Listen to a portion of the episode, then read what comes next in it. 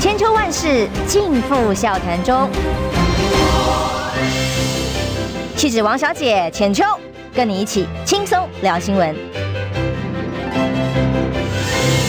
各位听众朋友，早安平安，欢迎收听中广新闻网千秋万世。哇，今天话题真的很多。那么忙碌的礼拜四一早，我们立刻邀请欢迎的是呃台北市议员李彦秀。各位听众，大家早，浅秋早安。呃，彦秀今天因为戴眼镜，他左边眼睛角膜炎，好肿，很辛苦，跑全程跑得非常的辛苦。哎，对，所以还是要提醒大家常常洗手。晚上要常常洗手，是结膜炎是吗？结膜炎，结膜炎，结膜炎。其实虽然口罩这个现在不用戴的这么紧，很多地方开放，但是其实常洗手还是不可避免的。是是是，好，今天几个话题哦，我们从两岸之间来看，赖清德昨天正式被提名之后，他喊出来说，二零二四呢，台湾不是统独问题，是民主才是重点。自由时报头版甚至说，二零二四是民主与专制的抉择，嗯，不是和平与战争的抉择吗？还有，呃，两岸之间的选项究竟是和平还是战争？现在连经贸问题都有重新的讨论。在三天的围台军演之后，哎，本来昨天我们还讨论最重最关键被关注的事情是，大陆准备要在四月十六号到十八号哦，在这个台湾北部的海域进行禁航区的划设。本来讲的是三天，那当然我们昨天在傍晚那个时候听到这个。交通部发的新闻稿声明说，嗯，因为我们抗议有效，哦，所以三天缩短为二十七分钟。我想，哇，这么厉害，两岸沟通管道这么畅通啊，那我们还需要陆委会干嘛？那就不用啦，直接以后专责交给交通部来沟通。好，后来搞了半天，原来是其他邻近的国家，东南亚国家通通都抗议，因为会影响到一些飞航的路线嘛，哦，所以最后缩短为二十七分钟嘛。那当然，这个是相对影响小一点，但是马上另外同时发生的消息就是，大陆对我们呃举行了呃开始采行了一个叫做贸易壁垒调查，这个涉及的商品就有三两千四百五十五项哦，这不是 ECFA，而是呃长期对于台湾方面跟大陆的这进口准则没有呃平等的部分，等于在商言商，回到公事公办的阶段，那么所以。中国大陆单方面让利的时代被形容是已经结束了。那经济部也说，哎，愿意跟对岸赶快来磋商讨论嘛。那么毕竟规定是很早之前的规定，那现在可以重新讨论哪些可以开放。问题是，我们的公共管道有像交通部这么畅通吗？哎，可是这个影响会非常的大。当然非常的大。呃，之前其实除了 ECFA 之外，我们服贸、货贸还是还有很多呃商品，其实都是在过去长期呃。会台政策让利的阶段哦，譬如说，我举一个例子哦，之前高孔联在海基会的时候，呃，有谈过，譬如说，大陆在谈判的时候讲说，哎，你们可以进口那么多的日本富士苹果，那有没有机会进口，让我们进口？山东的苹果哦，那那那时候我们没有同意哦，那所以就也也也也就也也也就没一直没有让那个那个山东的苹果进口。我的意思是说，像大陆很多网友长期在喊说，哎，惠台政策这么多年，其实也应该差不多了吧？就是说两边恶意的螺旋，两边的网友其实大家互相。敌视之后，其实对于很多两岸的交流也好、议题也好、经贸也好，影响都非常大。我们看到，其实这两千多项呃商品，其实里面其实还有两三项是 ECFA 里面主要的内容，嗯、而且我觉得有待观察是在五大项 ECFA 里面有三大项，这一次也被列入调查当中，后续到底会怎么样，如何落实？呃，对于我们的影响到底有多大？现在其实都还。不是那么明确，但是 ECFA 五大项里面，除了机械跟呃纺织之外，其他的都可能列入调查的范围。嗯，所以相对的，对我们冲击就非常大。呃，过去我们两岸的这个进出口，其实我们呃最大的出口，其实呃。占将近四十三趴，在马英九时代，就是我们对大陆出口将近四十三趴。当然，呃，从去年来看，我们相对因为疫情的关系，相对的降低很多，降低到三十八 percent 左右。但是，呃，我们的呃出超到最后，如果扣掉扣掉的话，我们对大陆事实上事实上最后我们变成一个入超的呃国家。所以就是说，虽然贸易的依赖程度在去年。降低到三十八趴左右，但是相对的，如果扣掉大陆的话，我们变成是一个入超的国家，所以，呃，显见两岸的贸易对我们来说其实是相对重要。那当然也难怪经济部现在会着急，但是重点是我们沟通的管道是什么？现在可能所有的台商对于现在我们今天媒体报纸上看到所有的商品，可能大家都很担心，但是担心我们能透过谁去沟通，到底后面调查的结。果到底是什么样？没有人知道，没有人知道。但是相对的，我们所有的台商养那么多的员工，明年可能需要动这么多的原物料，包括呃纺织品，包括染料等等。那我那些原料明后年怎么办？或者是我要我要我我我需要呃进口到大陆这边去的，明年怎么办？所以我觉得相对冲击非常大。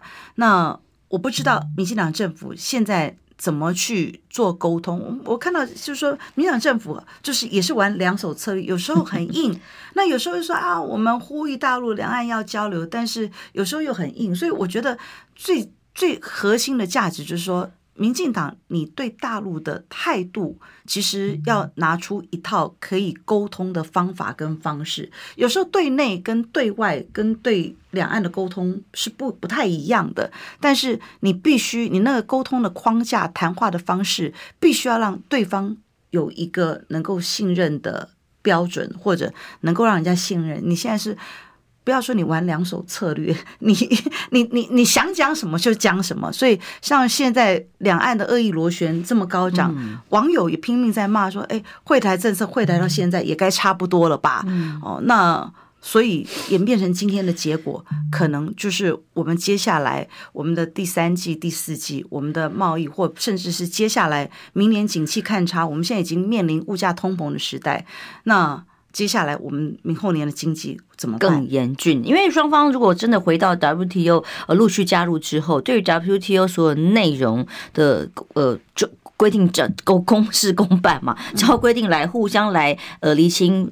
彼此在贸易清单上面的限制跟互惠的标准，那就有一些可以检讨的空间。本来如果就是好吧，公事公办，那就好好的磋商就好了。问题是现在两岸缺乏沟通管道，那当然这又回到选项的问题啊。呃，时间点当然大家也觉得耐人寻味，也不言而喻啦。这个所谓的贸易壁垒调查，十月最快有结论，那最慢就是明年的一月嘛。那就是跟我们总统大选时间的确是很近啊，很近，很近。那这个。跟这个马英九出访、小英出访哦，同样的概念一样，就是说这个中国大陆的。给你的选项也是很清楚的，要么我们和平好来好好来谈啊。对，马英九时代是那时候两岸交流最好的，贸易各方面其实都是最好的。嗯，那我们赖清德其实还有个还有个时间点，其实刚好也是昨天民进党中常会提名提名，所以赖清德必须交代清楚，他之前是喊抗中保台，我是务实的台独分子，但是呃，昨天昨天昨天他又没统独问题了，没有统独问题。但是民主才是重点。对对，你你你喊和平保台，你的和平保台，你你你你是用在什么架构之下？你你对话的基础到底是什么？那你民进党党纲其实台湾前途决议文并没有改变，那你对话的架构是什么？你是台独的精髓，你是务实台独分子，你这一套言论不仅对岸没有办法相信，包括美国美方这边对于赖清德还是在。考察的阶段，还是在进一步的这个观察的阶段，所以我觉得，呃，当然，对于台湾的选举，美中两大国的态度其实至为关键重要。那赖清德能不能通过这个考验，其实有待观察。那所以，嗯，我们都知道，无论是美国从一九四九年之后，对于台湾的经济起飞。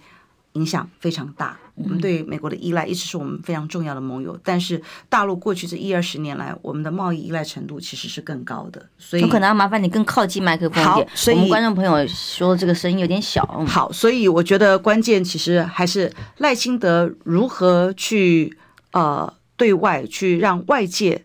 对于他未来的执政能力、两岸的论述能力，还有呃对美国呃这方面未来如何说明他未来呃的方向跟态度，其实哦，就选战的角度来看，这真的是一刀两面呐哈，让呃，其实是也也是担心的成分高于呃，这整个运作起来，两岸是不是有办法更回到常轨上的沟通？其实真的，如果好好的把 WTO 的清单拿来沟通清楚，也少留什么伏笔，其实这个是最这个两两方交流来讲是最正面的，也是有意义的。呃，可是如果现在到时候又变成是一个。情绪上面的各种制裁或对垒，到时候又变成，哎呀，你又欺负我们了。民进党又拿来用这个来作为内部呃操作情绪勒索的一个工具的时候，又选选举上面又要又要变成另外一种意识形态之争。意识形态之争，结果其实最后辛苦的就是台商、台湾的民众、台湾的经济倒退哦，物价通膨之后，其实最后。辛苦的还是台湾的民众，每个人对，有时候就感觉好像又在帮民党辅选。我们党国民党每次选举的时候，大陆其实是民进党的助选员哈。民进党每次都喊说：“你看吧，要影响我们大选。”可是这个时候真的影响的是，恐怕是对民进党还不见得，说不定还比较有利呢。哦，对啊，对啊，所以，所以我觉得，呃。呃，赖清德在接下来其实如何去表现他的两岸的政策哦，还有他对美的态度，其实都有待观察。美方对他的态度其实都有待观察。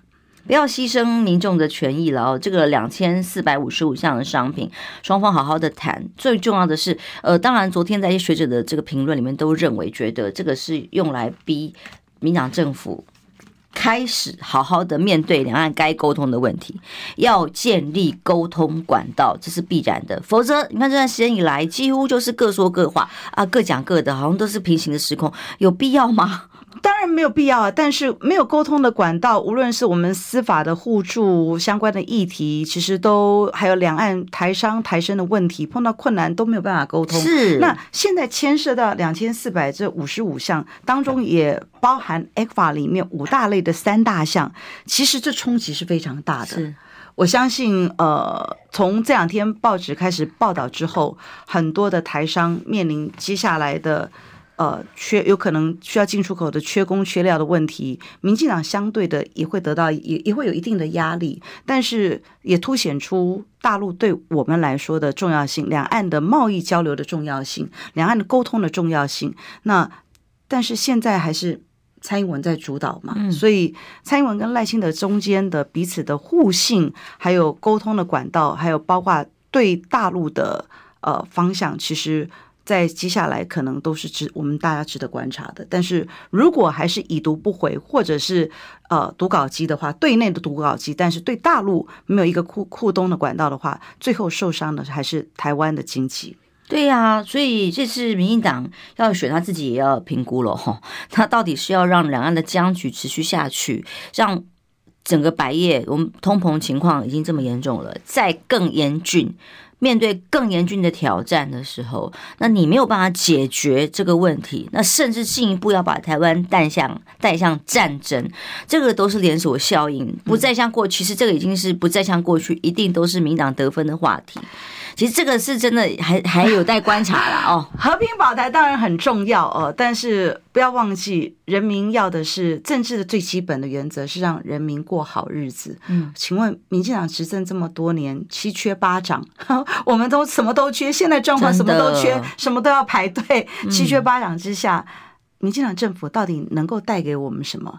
蔡英文呃民。赖清德昨天正式提名了。如果对对岸没有一个沟通的管道，你的论述不能让美方放心，不能够让对岸有一个对话的框架，请问接下来的我们对大陆的贸易，不管你降得怎么再低，凸显出其实我们现在对大陆的依赖程度还是相当的重。那你如果还是这样持续下去，还是务实的台独工作者的话，那接下来那岂不更惨？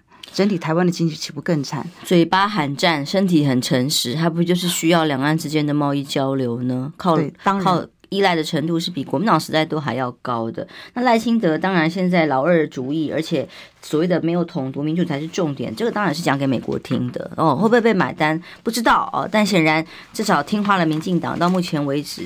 单边的倾斜，美国，那么结果是什么？后果会是什么？我觉得是对台湾的利益最不利的，就是法马克宏问台湾，问他们欧洲人，但是也很适合问台湾的问题。我们休息一下，回来哦，再来讨论这件事情。当然，后续还很值得观察，而且影响非常的深远。那么接下来再来看看。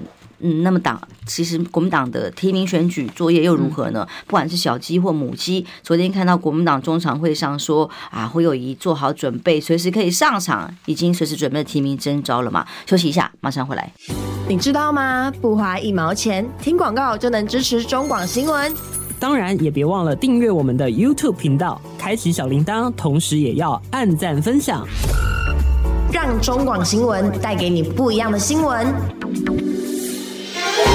千秋万世尽付笑谈中，气质王小姐浅秋，跟你一起轻松聊新闻。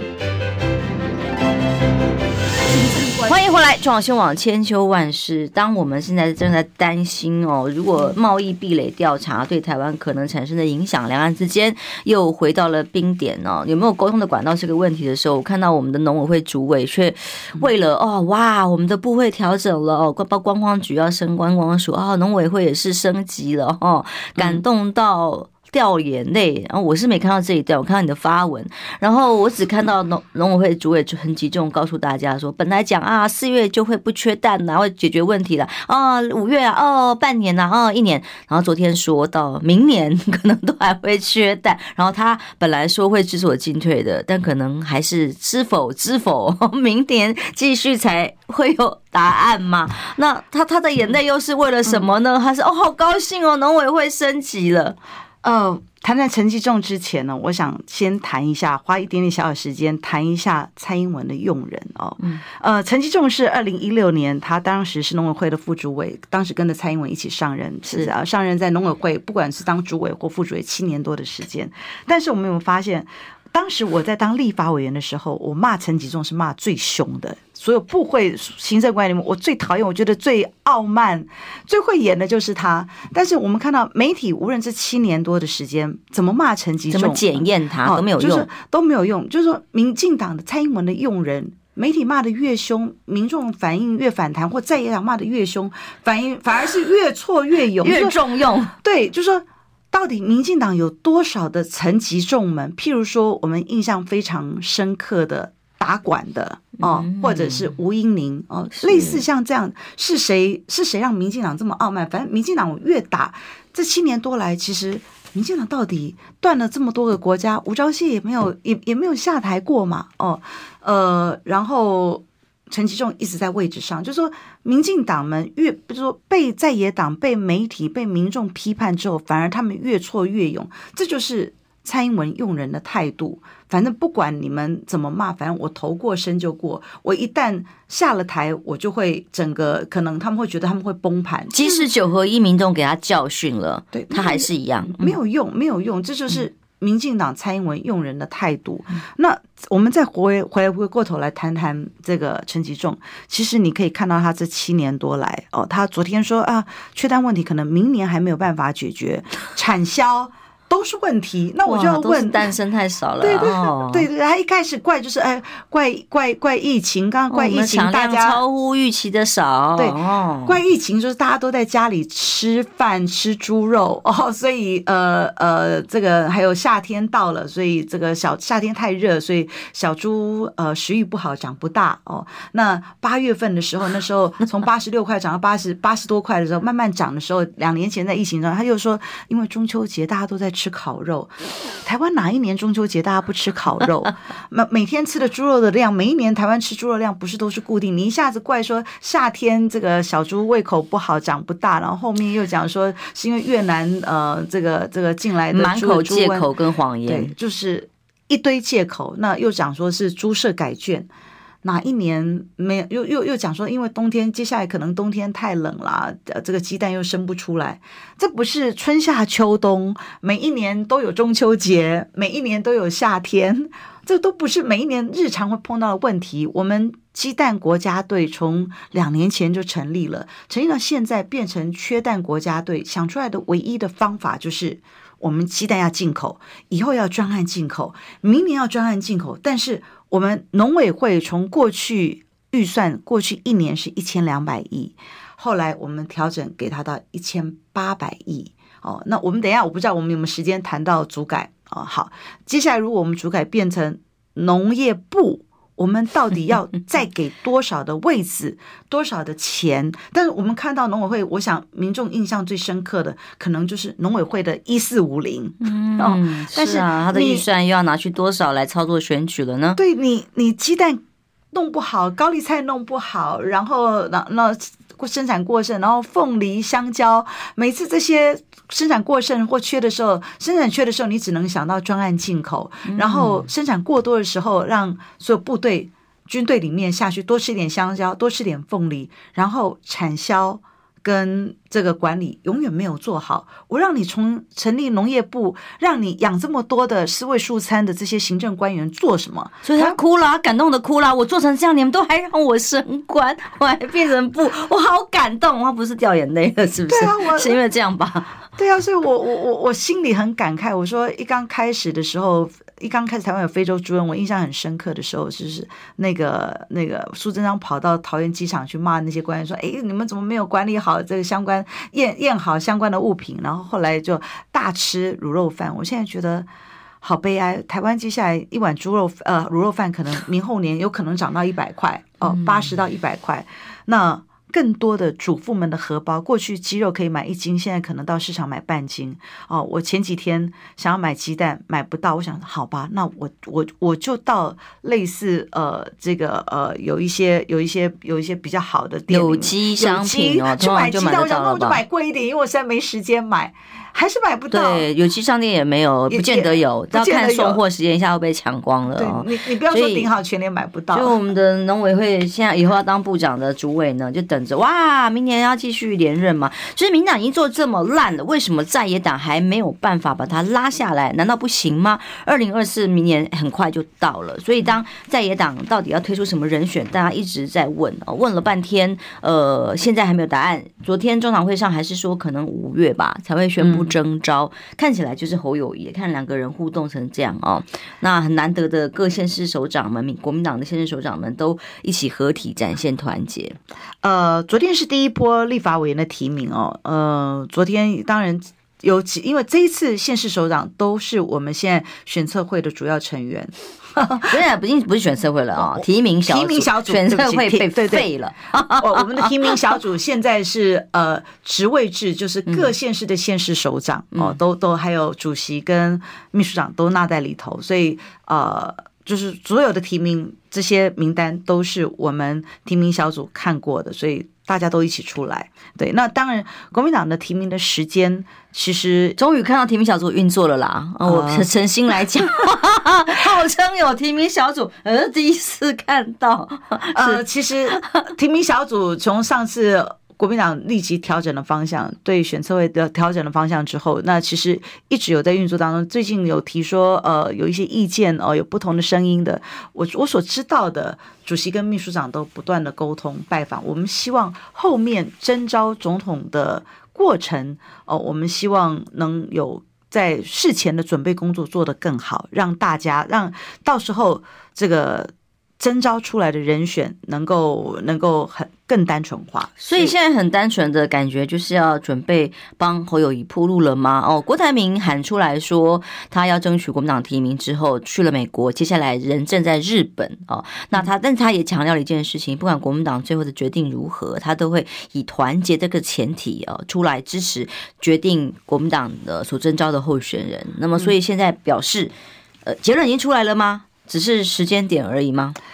呃，我觉得至少对于要参选立法委员的小鸡们，这是一个好的起手式。相对四年前大家初选闹得不愉快、党内分裂的结果，这是一个好的，就是说大家在一个以大局为重的前提之下，大家愿意努力。当然，呃，国民党如果征召，国民党现在看到最强的仍旧是侯友宜哦。那呃。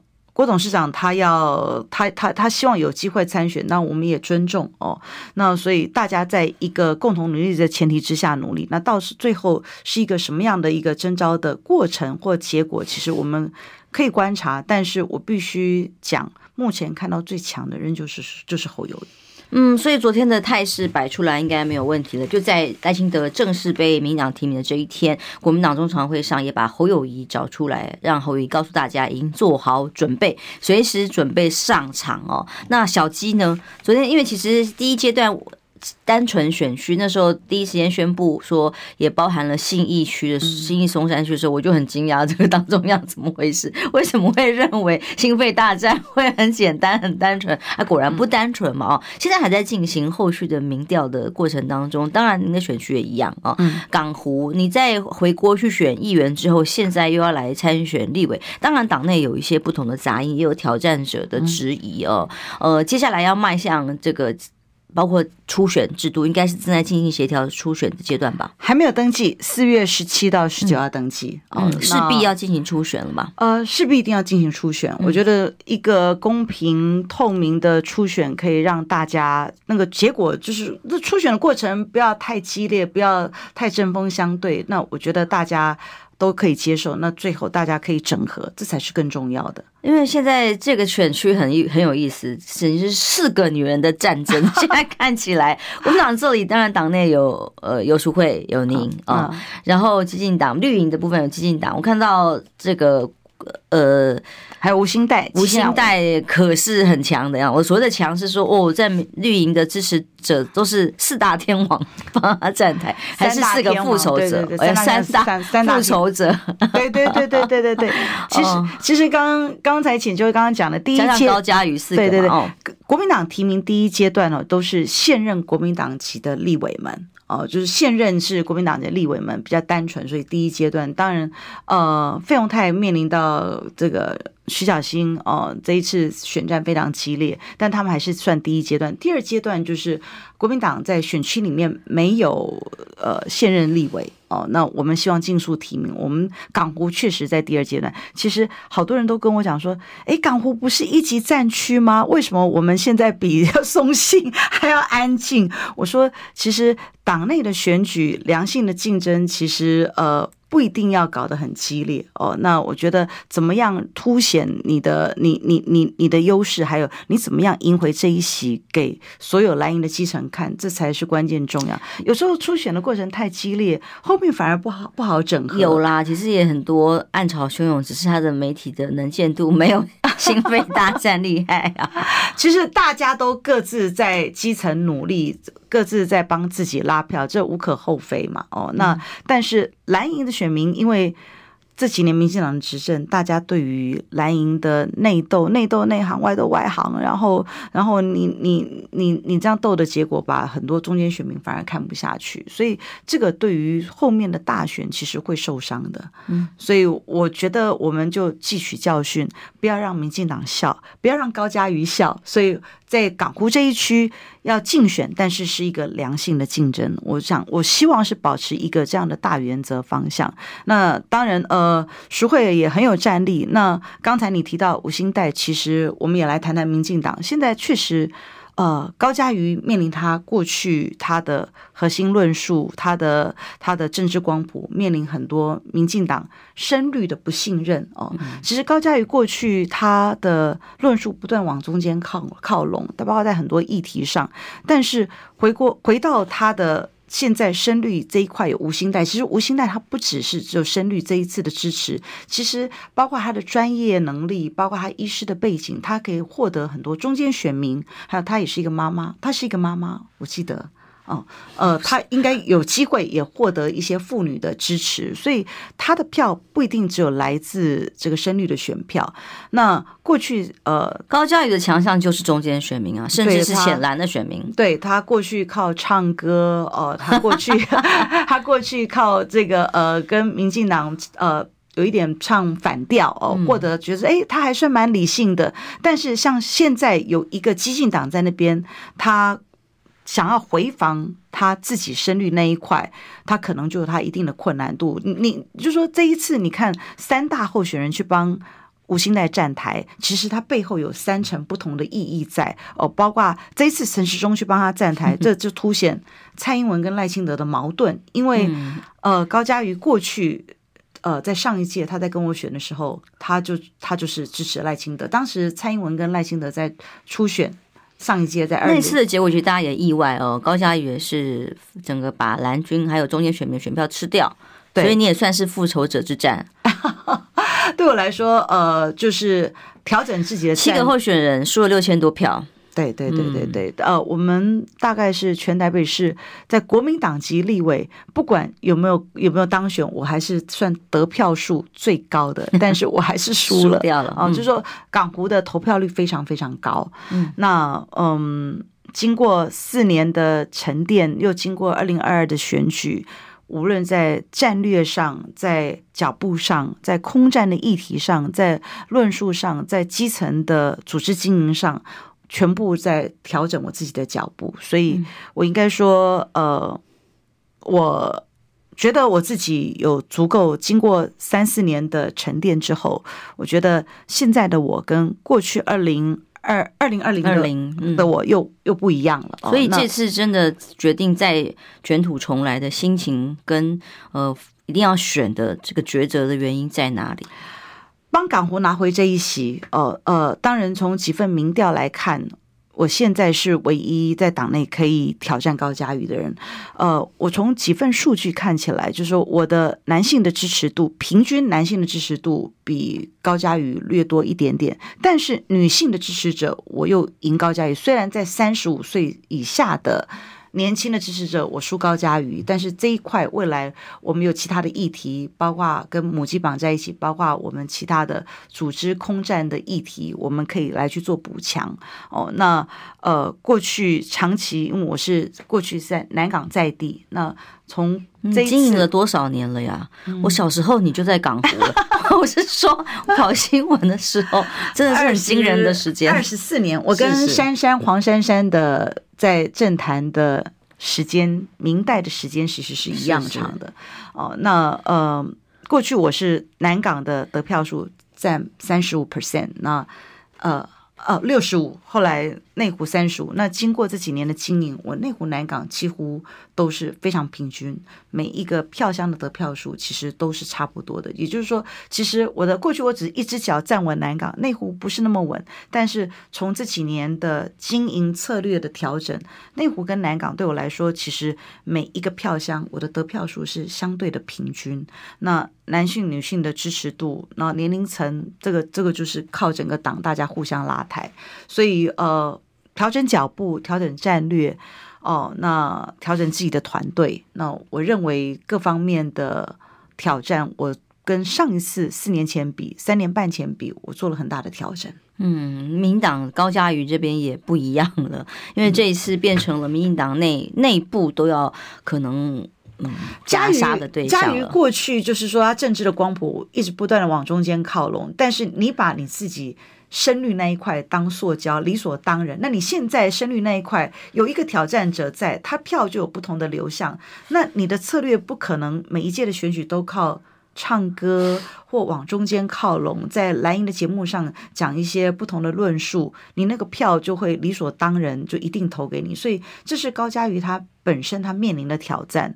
那我觉得呃。不管是你的政治光谱在左在右，就说蓝绿现在都没有办法靠自己的基本盘当选，你都必须往中，你中间其实还是要获得中间选民的认同跟支持，但是你不能把你自己的基本盘当塑胶，你还是要尊重你的基本盘，然后往中间靠拢。那嘉瑜是把自己过去的基本盘掉了，那所以这一次有一个绿营深绿的。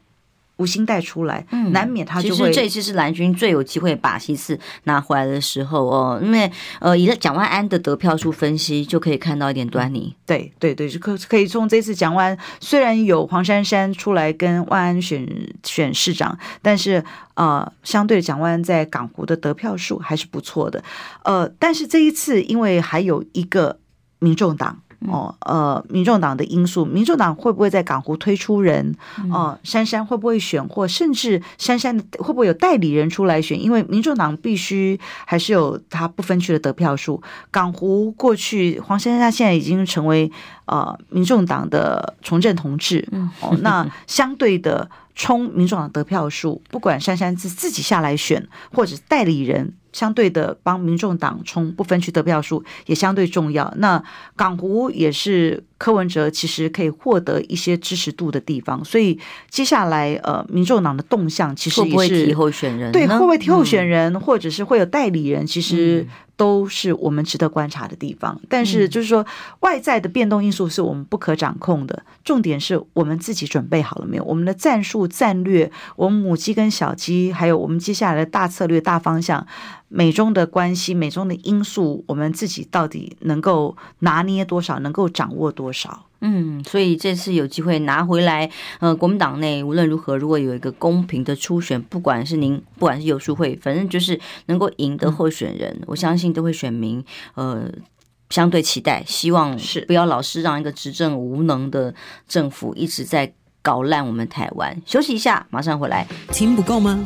快上各大 Podcast 平台搜寻中广新闻网新闻，还有精彩节目都准时推送给您。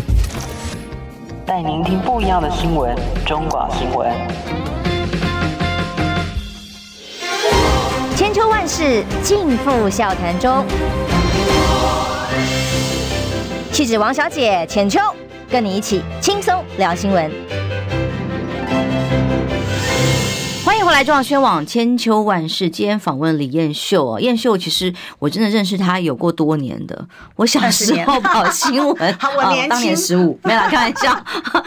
当年跑新闻的时候，就在马时代哦。嗯，你当时就已经在台北市议员。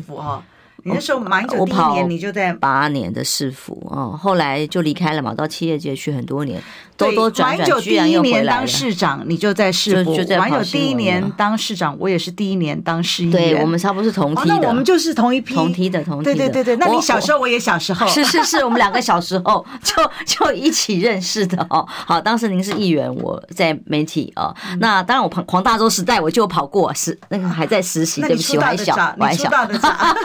总之，经过这么多年兜兜转转了哦，那呃，到了立法院，当时看到您的表现也很好，但是不幸在 二零二零滑铁卢一役啊，败下阵来。那其实当初在帮蒋安安复选的时候，我们都以为说不定你可以呃。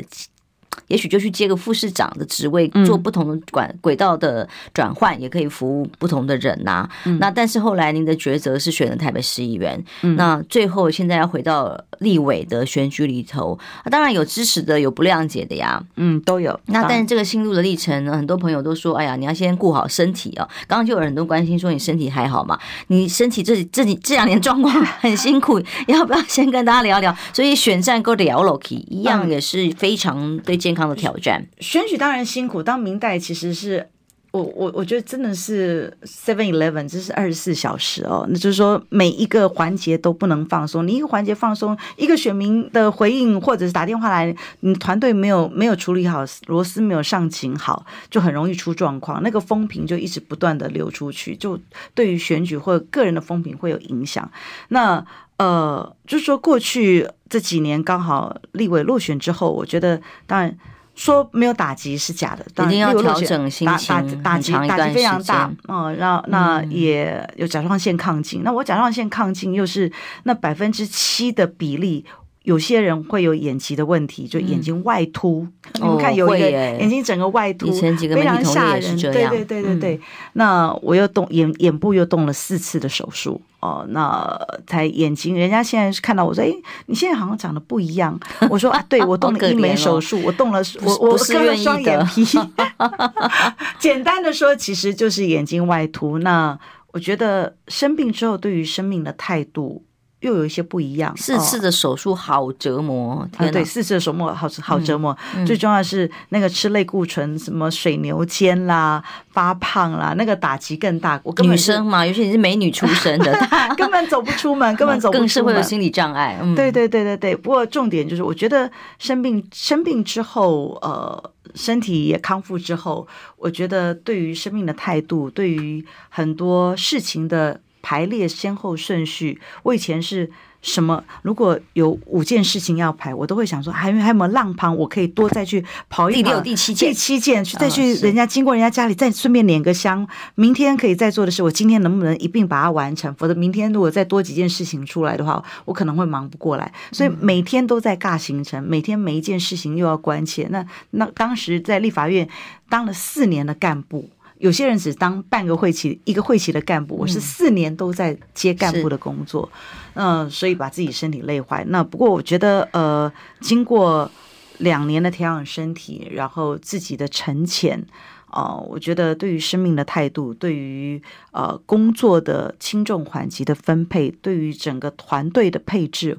做了一些调整，这件事真的很重要。尤其在政坛上，我碰到太多呃心理健康出问题的。哦因为政治真的是个黑暗的 深渊，需要很强大的哦这个正面的能量，或者是你的价值理念。我觉得价值理念能够支撑你呃继续走在正确的道路上，否则太容易为了权力位置。你看看民进党当年那么多在街头上啊论述理理念的人。变黑啦，对，走歪啦。那么当权位在手上的时候，还能够坚持着当年的理想跟价值，之间很重要。那更何况，呃，胜败浮选，这胜选败选，随时在一线之间、一夜之间就发生了哦。对，那这要怎么去调整？是选民背弃了你，还是你没有符合到选民的期待？那或者是在整个大环境里头，又有更多的什么某些你不可控的因素？这个是完全风险控管没有办法预料的哈。那你的人生如果真的都在这样的负面跟煎熬里头，我看到就是有一些对于政治特别狂热的人会很煎熬啊，心里会容易不健康啊，嗯、所以我觉得身心的健康还是提醒大家，不管您我听众朋友一样哦，大家关心，可是千万要保持正能量、正面的角度去把自己给维持好。其实，其实我在我在生病之后，其实调养好之后，很多的民众看到我说，我以为你。再也不出来了，因为看我消失一段人家，说你愿意出来就好，你愿意出来，其实给我很大正面的鼓励。无论我是在哪一个角色，大家还是喜欢看到我，其实那给我很大的信心。原来我还是被需要的。我觉得一个人被需要非常的重要哦。无论你是在家庭的角色，你在工作职场的角色，你觉得你可以付出，付出也是一种快乐。所以我觉得有时候你把。负面的能量降到最低，即便那个、那个、那个、那个数件可能件数非常多，每天可能有有很多复数的议题事件在你身边发生，但是你不断的要乐观的把你正面的议题不断的放大，你那每一天才可以有机会过得非常开心。我每一天只要处理好几件服务案件，或者是会刊的结论是顺利的，我都觉得很有成就感。今天可以睡得非常的安心，嗯，对，所以我觉得就是乐观去看待每一件事情，乐观。去看待接下来的挑战，无论是人生的挑战、选战的挑战，我觉得都是都要持乐观去看待，否则日子怎么过？人生有这么多的挑战。那你去年一年都在美国，刚刚线上也有朋友在问候你先生，嗯、因为赶快弄叫没爱了哈，侯冠群 前议员啊，那么他给你什么样的想法吗？孩子现在也在美国呀，他们现在正在听广播，嗯、呃，我他们给我最大的支持，我觉得。身为明代或崇祯同志，我们万安也好，他可能陪伴孩子时间很少，不能陪孩子打棒球，不能陪着孩子去参加呃学校的家长日哦。那我觉得家庭的支持非常重要。我的家人、我的小孩、我的先生，觉得只要我觉得。呃，我的我我觉得我开心，我想做，他们都是全力支持。虽然有时候还是会有小小的抱怨，小孩说：“我真希望暑假我能看到你，或者什么时候我我真希望学校活动你能来。”但是我觉得，呃，他了解我的工作，所以呃，前一阵子不是在台南市议会有议员带着他的小孩三岁小孩走进议场，我觉得那让家人了解，对对对，我觉得我们的工作其实像你的工作时间也非常。长，当然，从一大早可能现在当然好多了，但我在政务官的期间也是啊，几乎抛家 弃女啊。对啊，对啊，就不能住在一起，或者是你早孩子还没起床，你已经出门了哦。所以，所以我觉得家庭的支持很重要，所以让孩子、让家人了解我们的工作。那刚好冠群过去也从政过，是呃，只是他为我对对了解我工作性质，只是他也为我做了很大的牺牲。人家都说，哎呀，你们夫妻是不是都要在政坛什么？你你也选，你老公也选，所以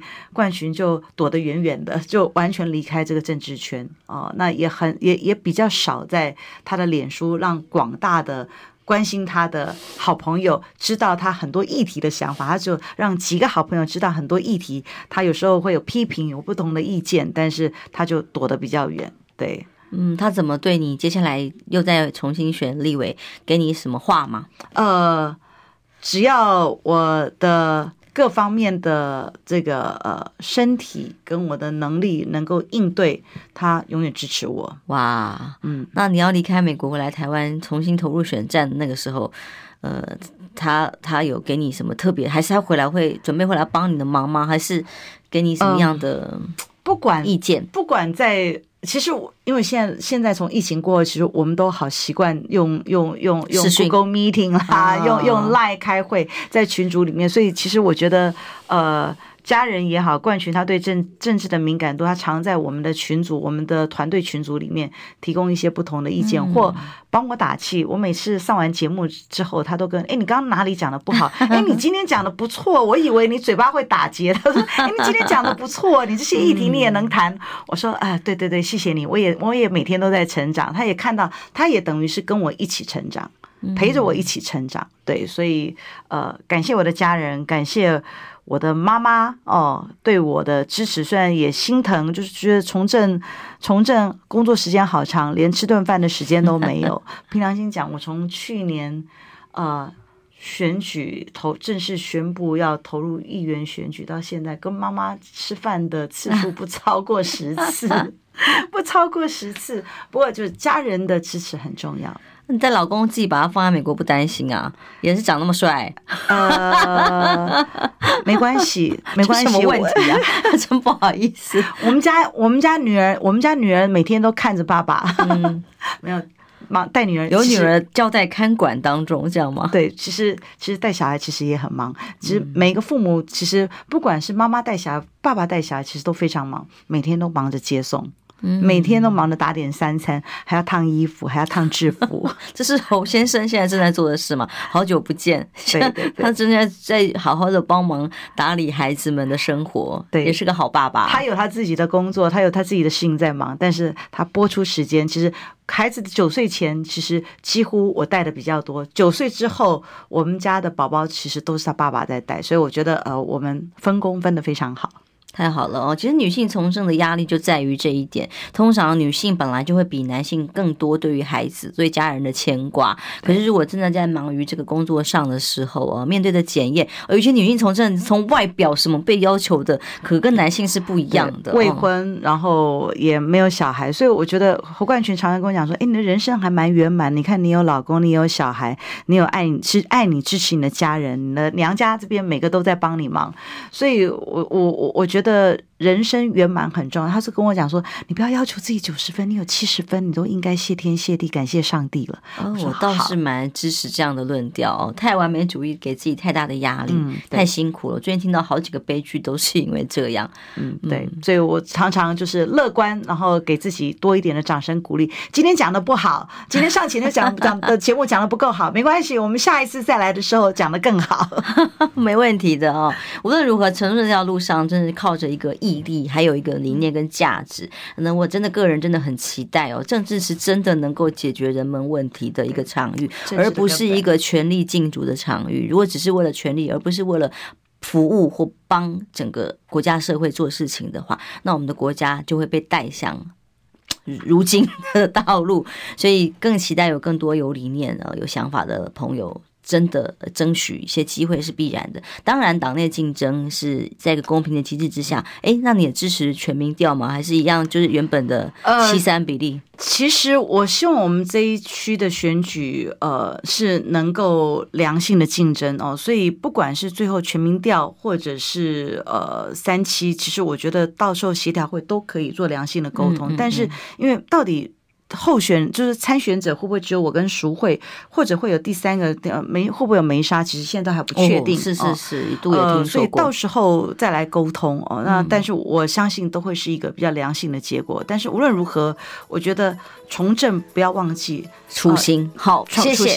对、呃，平安健康，谢谢喽，拜拜，拜拜。